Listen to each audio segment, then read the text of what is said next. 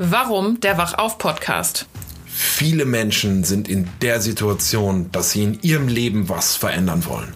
Sie suchen Lösungen, wie sie sich beruflich verändern können und dabei maximale Freiheit gewinnen. Du bist hier richtig? Wenn du dir mehrere Einkommensströme aufbauen und wirtschaftlich und persönlich maximal wachsen willst. Was erwartet dich? Eins zu eins, Schritt für Schritt Anleitungen, wie du dir nebenberuflich Geschäftsmodelle in verschiedenen Bereichen aufbauen kannst. Und natürlich Geschichten und Kontakte zu den Menschen, die in diesen Modellen schon erfolgreich arbeiten. Hallo und herzlich willkommen im Wachauf-Podcast mit deinem Gastgeber Robin Seib.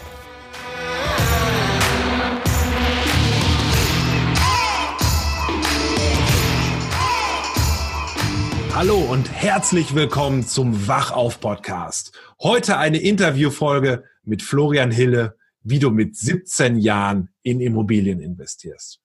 Florian sagte über sich selber, er hat noch nie in seinem Leben gearbeitet für Geld. Er hat nach seinem Abitur und einer kreativen Denkpause im Network Marketing gestartet und dort unternehmerisches Denken gelernt. Ist darüber hinaus in den Thema in den Themen Persönlichkeitsentwicklung dann richtig reingewachsen, sie total weitergebildet und ist heute mit 22 Jahren Mentor für emotionale Intelligenz.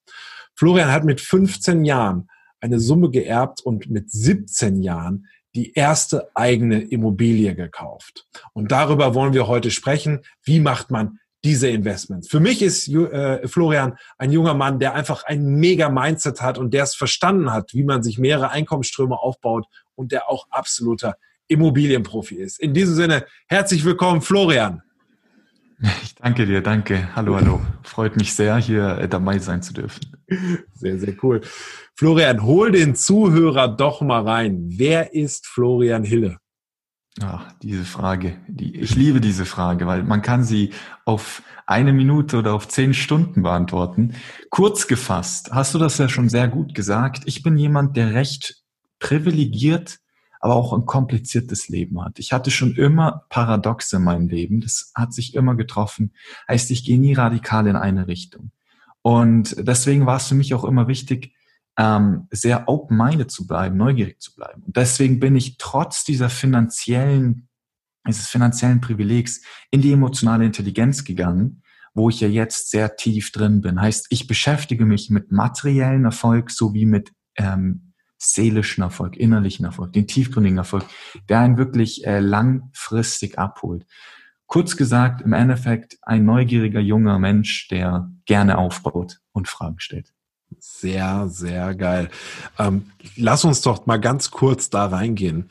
Ich vertrete ja da die Auffassung, dass wenn du persönlichen Erfolg hast, also wenn du persönlich dich verbesserst, wird finanzieller Erfolg immer kommen. Gibst du mir da recht oder was sind deine Erfahrungen? Absolut. Kommt natürlich darauf an, in welche Richtung man sich entwickelt, aber prinzipiell, wenn man sich selber weiterentwickelt, entwickelt sich seine Umgebung mit sich. Das ist die Beziehung, das ist das Bankkonto, alles. Ja. Es geht automatisch immer mit einem nach oben. Ja, ja, Hammer. Ja ist, ist eine Hammer-Aussage. Ich meine, bei dir, was mich bei dir so absolut fasziniert ist, ähm, hol uns in die Geschichte mal so ein bisschen rein. Ich weiß ja, dass du mit, mit 15 so eine nicht ganz leichte Phase hattest. Du hast ja geerbt, weil, weil dein Vater verstorben ist. Ähm, und trotzdem hast du mit 17 Jahren dann deine erste Immobilie verkauft. Du bist jetzt wahrscheinlich nicht losgegangen und hast Champagner gesoffen und sonst was. Und dann hol uns doch mal so ein bisschen rein. Wie kauft man denn mit 17 oder ist ja egal, wie alt man ist, wie kauft man seine erste eigene Immobilie? Hm, ja, gute Frage. Vor allem, äh, ich habe das exakte Gegenteil gemacht. Ich war ja sehr, sehr verschlossen damals noch. Ich habe nicht viele Kontakte geknüpft davor. Ähm, ich habe mich immer sehr bedeckt gehalten. Ich war im Gamingzimmer und habe so quasi mein Leben äh, gespielt, was super ist, ähm, hat natürlich seine Vor- und Nachteile. Und Was hat du gespielt? Lass mal, holen uns auch mal da mal rein. oh Gott, äh, das war 2014, 15, 16. Ich meine, Witcher ist bis heute immer noch einer meiner Lieblingsspiele, The Witcher 3. Ich habe League Geil. of Legends gespielt. Ja. League of Legends ja. ist ein Teamspiel. Da habe ich sehr schnell gelernt, Ownership zu übernehmen. Nicht einfach andere Leute für ihr Fehlverhalten zu blamieren und sich auf sich zu fokussieren, auf seine Kompetenzen und damit das Spiel zu gewinnen, nicht abhängig zu sein von anderen und vor allem, wie man ein klares Mindset hat. Also das Spiel hat mir so dermaßen viel gebracht, weil ich dann später gemerkt habe, das Mindset, das ich da gelernt habe, das ist auf dem Niveau eines Unternehmers. So bin ich dann auch zum Unternehmertum. Glaube ich, glaube ich. Ich habe früher ja auch gespielt in, in vielen Ausprägungen. Ähm, ich glaube, dass das ist total verkannt. Also können wir auch mal ruhig gerne hier an dieser Stelle offen drüber reden. Ähm, du mhm. lernst da einfach in den, gerade in, in Teamspielen, also in, in Mehrspieler-Spielen, lernst du extrem viel über das Thema Führung, über das Thema Kommunikation, über das Thema Menschen, weil du erlebst die Menschen da ja in Extremsituationen. Ne? Also äh, äh, man feiert Erfolge genauso wie man in Niederlagen aufeinander hockt und äh, äh, äh, sich gegenseitig beschimpft. Also da erlebst du ja schon so, so viel in einer sehr spielerischen Art und Weise. Also ich glaube, dass jeder, der Gamer ist, ähm, ja, der nimmt da sehr, sehr viel mit. Absolut, ja. Deswegen habe ich das richtig gemocht. Ähm, und das hat halt einen Vorteil. Dadurch, dass man vor allem dann in die Strategiespiele, ich habe auch gerne Civilizations gespielt oder andere Spiele, die wirklich sehr nah an Unternehmertumaufbau kommen. Und jetzt hat man diese Ressourcen. Man hat ja auch im Spiel immer sehr viele Ressourcen. Man wird nur einfach durch das Spiel gezwungen. Man kann nichts falsch machen. Mittlerweile drückt man nur noch vorwärts gehen und der Charakter macht alles. Aber damals war das noch so ein bisschen, man musste überlegen. Heißt, ich war der Hinsicht tatsächlich schon vortrainiert durch das Gaming. Ich hatte Ahnung, wie man investiert, worauf man Prioritäten setzen sollte was zu einem Misserfolg führt und was zu, äh, was unglaublich wichtig ist und wie man zusammen Bündnisse schließt. All diese Dinge durchs Gaming. Und da bin ich unglaublich dankbar, weil sonst hätte mich das natürlich auch total zerschlagen. muss eins natürlich sagen, äh, man lernt immer von seiner Familie. Und ich hatte das Glück, ich hatte einen sehr unternehmerischen Vater. Das ist nicht jemand, der im Lotto gewonnen hat, sondern durch seine Kompetenz und Erfahrung da stand, wo er stand und diese hat er mir schon früh als Kind quasi übergeben, sofern er das halt konnte. Mhm. Und dieser Lifestyle, diese Spirit, die habe ich absorbiert und die hat sehr viel gebracht. Deswegen bin ich nicht hingegangen, habe mein Erbe erstmal in Autos investiert, die ich eh noch nicht fahren durfte, weil mhm. ich war tatsächlich zu jung. Ich wusste auch gar nicht, wie man so viel Kohle ausgeben sollte. Das einzige Investment, das ich kannte, das wirklich teuer war, war vielleicht ein PC für 2000 Euro. Ja. Und jetzt jetzt kommt eben das Interessante daran. Ich habe ja wirklich mehr oder weniger einen Topf geerbt, mit dem man sich finanziell frei investieren kann. Und ich habe trotzdem erst mit 19 meine PS4 gekauft. Ich habe davor nie eine PS4 gekauft und ich dachte immer, jedes Mal, wenn ein Spiel rauskam, das für die PlayStation rauskam, dachte ich, ah, schade, warum kommt es nicht für den PC? Ich hätte per Fingerschnipsen mir das Teil kaufen können und das einfach auf einer super Gaming Station ähm, mir holen können. Aber ich habe es nicht getan. Heißt, ich hatte immer auch, das kommt von meiner Mutter, dieses äh, überdachte, fast schon wieder Verknappungskomplexe, aber dieses überdachte Investieren und nicht einfach nur rausschleudern. Und das hat mir sehr geholfen, eben mein Geld zu behalten mhm. und eben nicht durchzudrehen, keine Partys zu schmeißen, sondern mit dem simplen Leben, das ich hatte, gut klarzukommen. Ich war auch immer, muss man eins dazu sagen, äh, privilegiert, nie wirklich depressiv zu sein. Ich hatte emotional echt immer eine recht solide Phase. Mhm. Klar, ich habe nicht die höchsten Höch Hochpunkte gelebt, aber was ich definitiv nicht hatte, waren diese Tiefphasen. Mhm. Und ich kenne sie ja von anderen. Ich mhm. weiß sie auch zu schätzen. Es ist auch etwas, das man respektiert. Mhm. Der Tod meines Vaters war natürlich eine Tiefphase, aber sie hat mich eher motiviert, mich eher angetrieben. Mhm. Und mit diesem Vorsatz, mit dieser Energie, dieses ich habe hier einen unglaublich erfolgreichen Vater gehabt und ich möchte nicht zu so jemandem Erfolglosen werden, mhm. habe ich mich quasi selber in den Driver Seat gesetzt, mhm. Ownership übernommen. Mhm. Und dann bin ich in Richtung Investment gegangen. Ich habe keinen Plan gehabt. Ich habe erst mit 15 angefangen, das erste Mal über Aktien zu fragen und ein paar Monate später ist mein Vater verstorben. Heißt, ich konnte da leider nicht viel nachfragen, weshalb ich sehr, sehr viel einfach aus eigener Initiative dann gelernt habe und dann auch im Immobilieninvestment. Und so bin ich dann auf die erste Immobilie gestoßen, die ich echt cool fand, die mir empfohlen wurde, mehr oder weniger. Und die habe ich dann gekauft mit 17. Auch sehr interessant, wenn man mit 17 einem Rentner-Ehepaar gegenüber sitzt, beim Notar und dann so einen Vertrag in sechsstelliger Höhe. Das waren, äh, es war eine ordentliche Summe.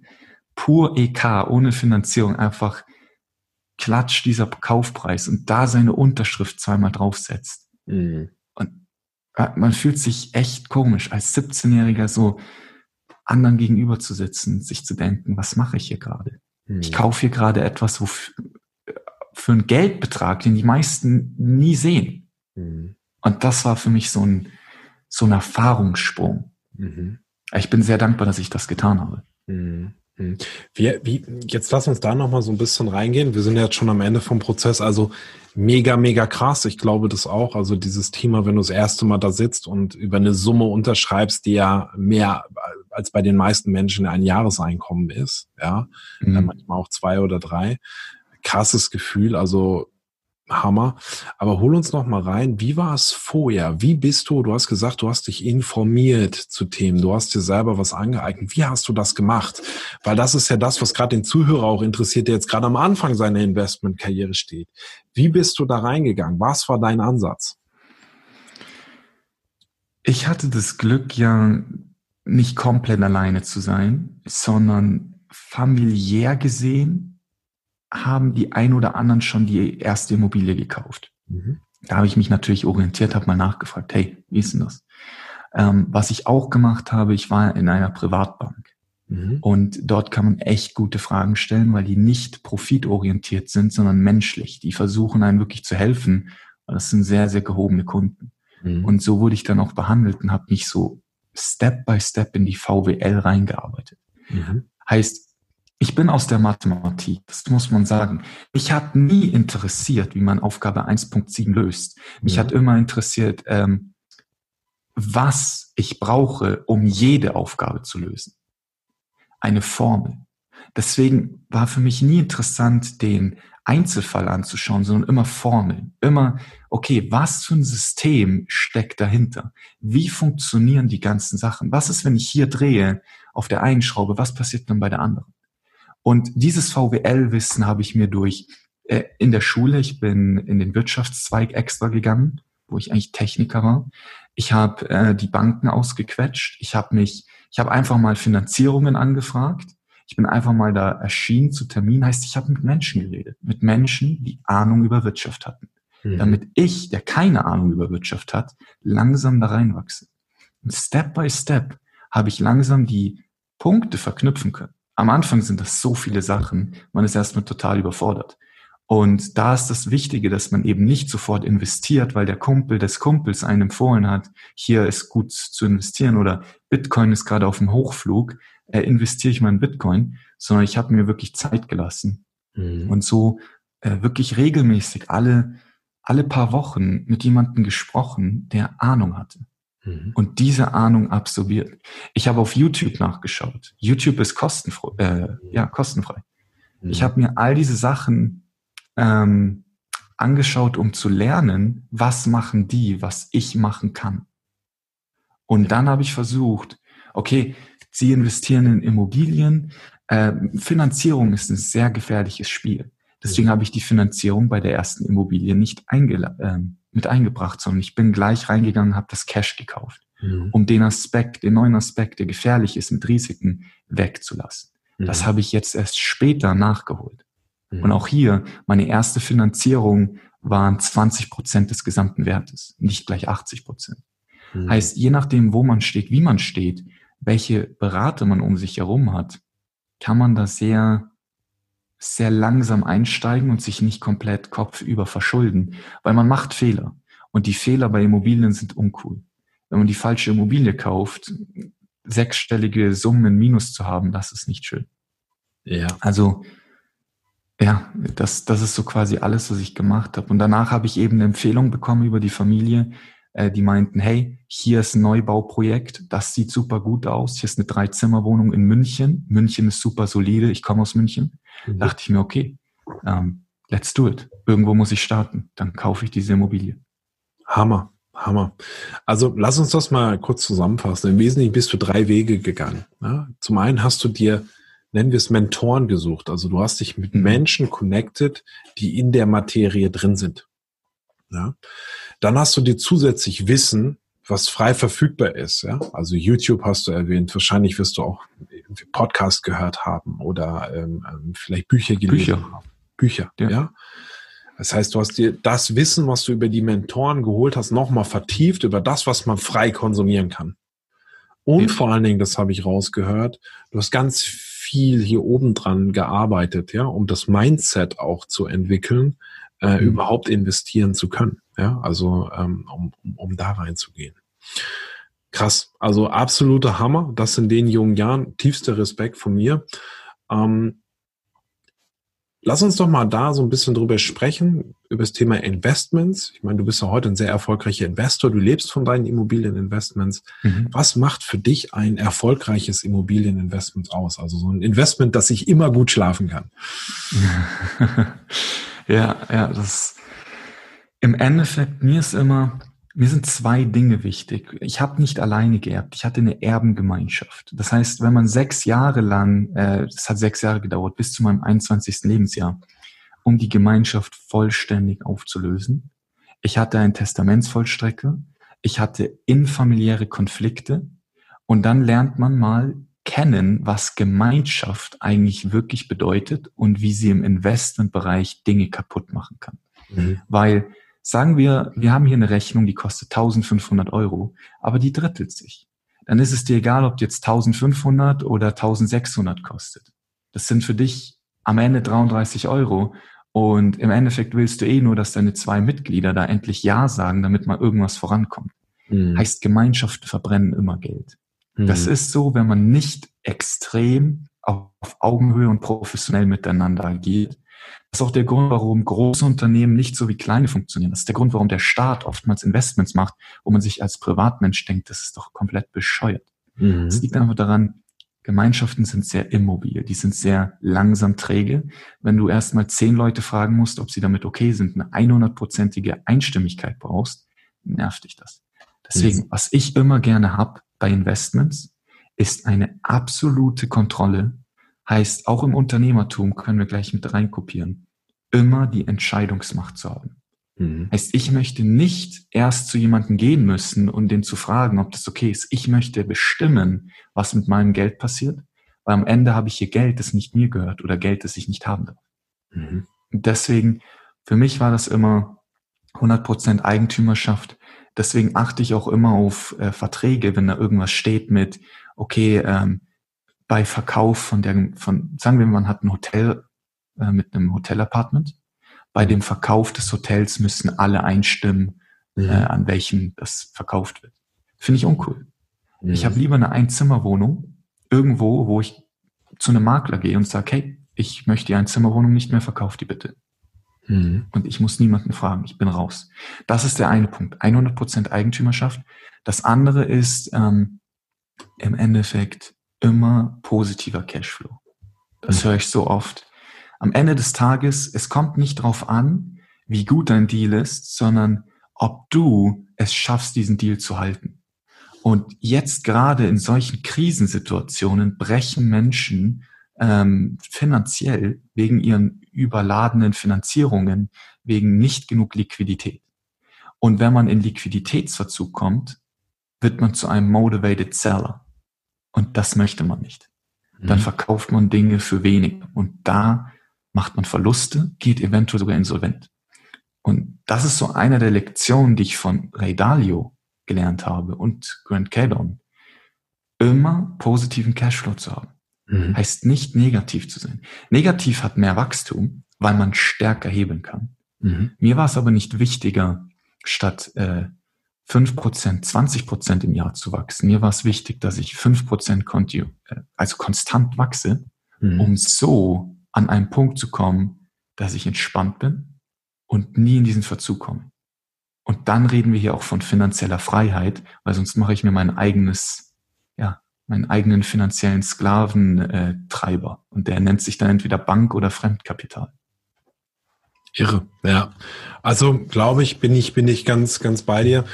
Ähm, Gerade dieses Thema Gruppendynamik, ja, ähm, also du hast ja erstmal das Thema Erbengemeinschaft erwähnt, glaube ich auch. Gerade wenn du in heterogene Gruppen gehst, Ja, und mhm. Menschen haben ja immer Bedürfnisse und gerade in so einem absolut rationalen Bereich wie Immobilieninvestments, da unterhalten wir uns nicht, gefällt mir das und was habe ich für Anonymitäten, sondern uns darauf, rechnet sich das.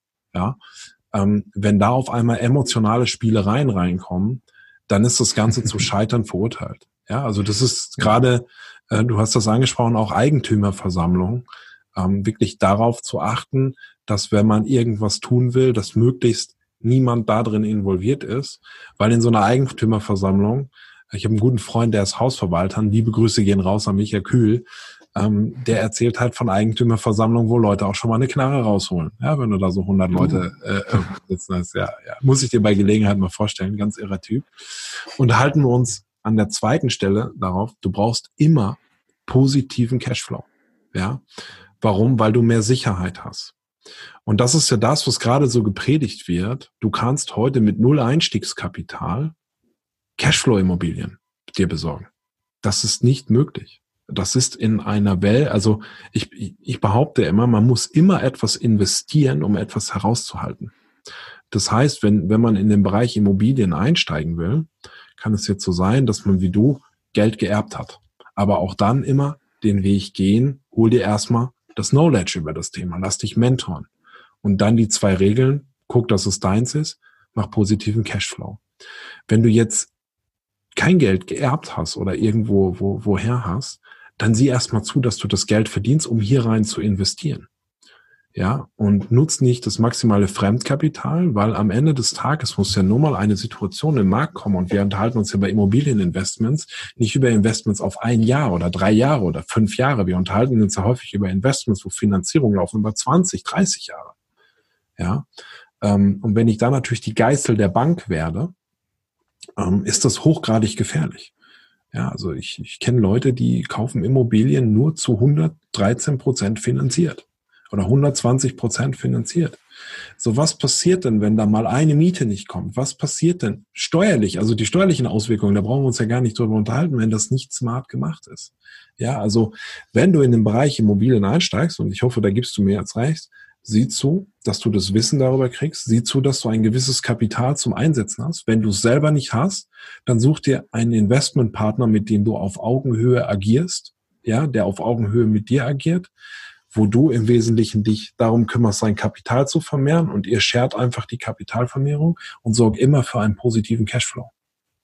Ja, absolut. Hammer. Kopfschmerzen. Keine, keine Kopfschmerzen. Sehr, sehr krass. Jetzt weiß ich ja, dass du, dass du heute nicht nur Immobilieninvestor bist, sondern dass du ja auch sehr, sehr tief im Bereich Persönlichkeitsentwicklung bist und dein Thema ist so ein bisschen das Thema emotionale Intelligenz. Hol uns doch mal ein bisschen da rein. Was ist emotionale Intelligenz und hol uns vielleicht auch mal da rein, wie dir das im Immobilienbereich bei deinen Investments hilft. Ja, ja. Also das ganze Thema ist ja so tiefgründig wie der Marianengraben. Da wird es äh, etwas schwer, das jetzt kurz zu fassen, aber ich, ich versuche mich ran. Ähm, es ist so, mir ist irgendwann mal aufgefallen, irgendwann hier in meinen jungen Jahren, dass ich trotz der finanziellen Fülle immer wieder Schwierigkeiten habe, seelisch. Also ich hatte zwar nie Tiefphasen, äh, zumindest also nicht komplette pechschwarze Tiefphasen. Aber natürlich ging es mir nicht wirklich gut. Ähm, es, es klingt jetzt lächerlich. Ich habe mir einen Sportwagen gekauft. So ein Sportwagen macht ganz schön Arbeit. Und zwar nicht nur materiell, sondern auch im Kopf, mit deinem Herzen. Vor allem beneidet zu werden ist auch nicht cool. Ich habe Freunde gehört, in München war mal so ein Hagelschaden. Dann höre ich, dass hinter meinem Rücken ge gesagt wurde, ja, ich hoffe, Flo's Auto stand draußen, ist jetzt komplett am Arsch. Wenn das Freunde zu dir sagen, also ehemalige Freunde, das sind nicht coole Sachen. Wenn du beneidet wirst, hast du einfach eine negative Energie, die um dich herum schwirrt und du hast immer Verlustängste. Ich habe geerbt, keine Ahnung, wie ich das selber mache. Ich, ich habe das nicht bekommen, weil ich kompetent war, sondern weil, weil ich äh, privilegiert, privilegiert genug dafür war und ich bin dafür dankbar. Ich bin nicht stolz, ich bin nicht arrogant oder ich bin auch nicht jemand, der sagt, ich verdiene es nicht. Ganz im Gegenteil, ich bin dankbar und ich nehme es gerne her. Aber um an den Punkt zu kommen, wo ich so rein darüber sprechen kann, musste ich viel an mir arbeiten. Ich habe schon immer Mindset gefeiert. Ich fand es schon immer super. Und ich war schon immer tiefgründig. Ich habe immer gefragt, Formeln, Formeln, Formeln, Formeln. Ja, Fokus ist wichtig, aber warum? Was will ich mit dem Fokus? Ja, Geld ist äh, gut, aber was kauft man mit Geld? Warum brauche ich das? Was macht mich glücklich? Und diese Fragen haben mich irgendwann mal zu Mentoren gebracht, die sich mit Emotionen auseinandersetzen. Sehr, sehr tief.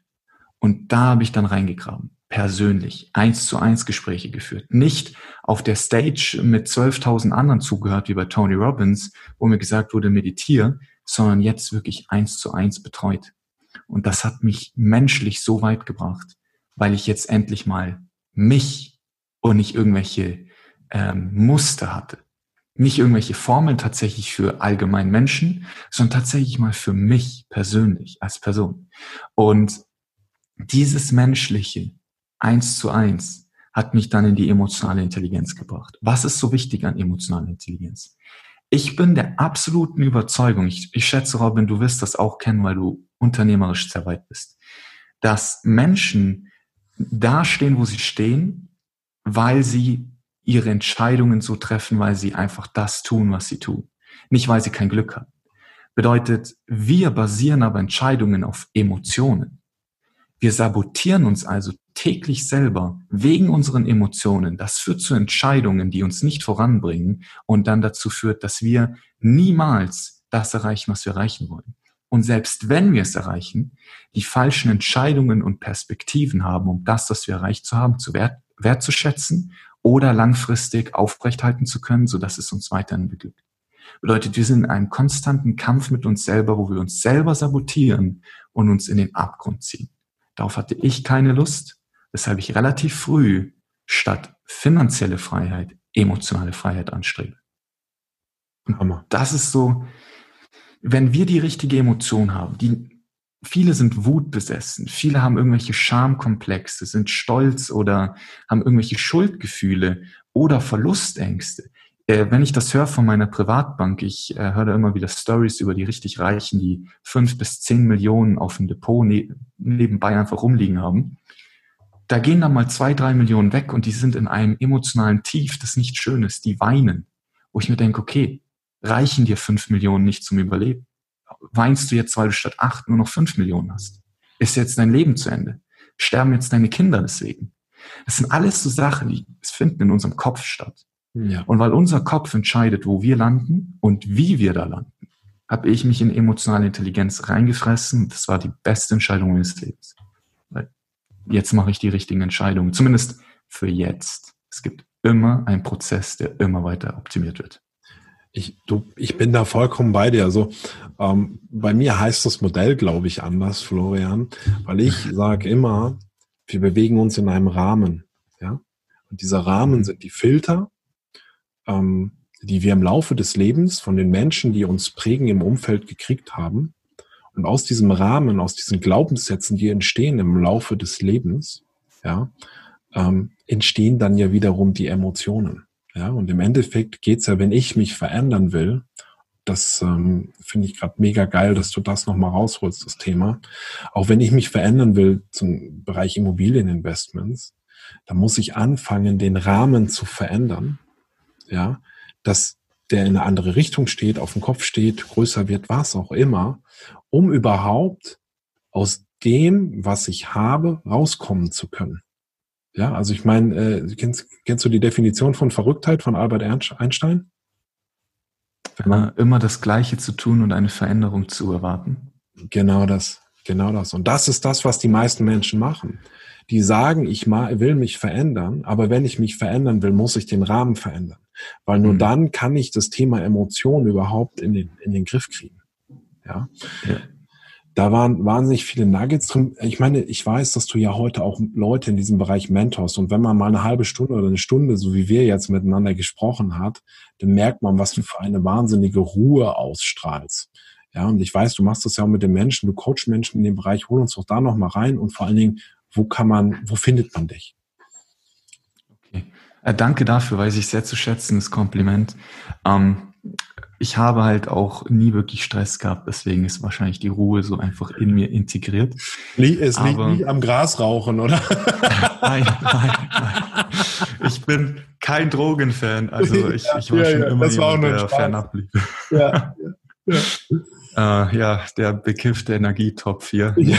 Ähm, Im Endeffekt, was ich von meinen Mentoren gelernt habe, ist, dass dieses persönliche Betreuen unglaublich wichtig ist.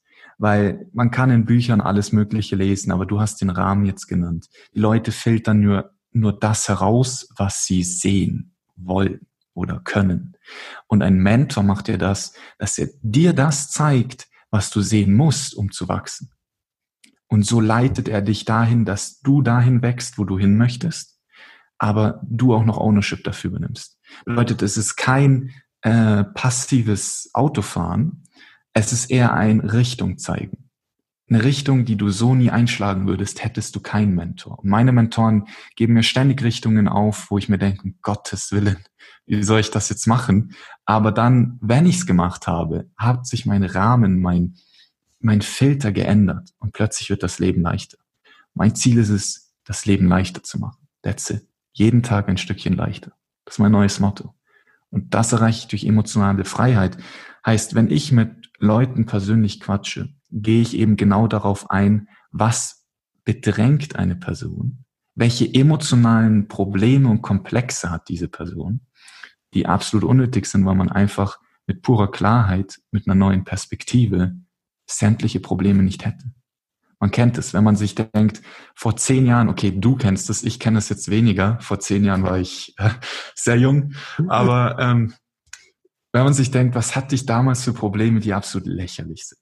Mhm. Und genau so denken meine Mentoren aktuell über meine Probleme. Und das motiviert mich so sehr, diesen Rahmen zu ändern, um diese schweren Blockaden leicht zu machen, einfach ja. indem ich die Perspektive ändere.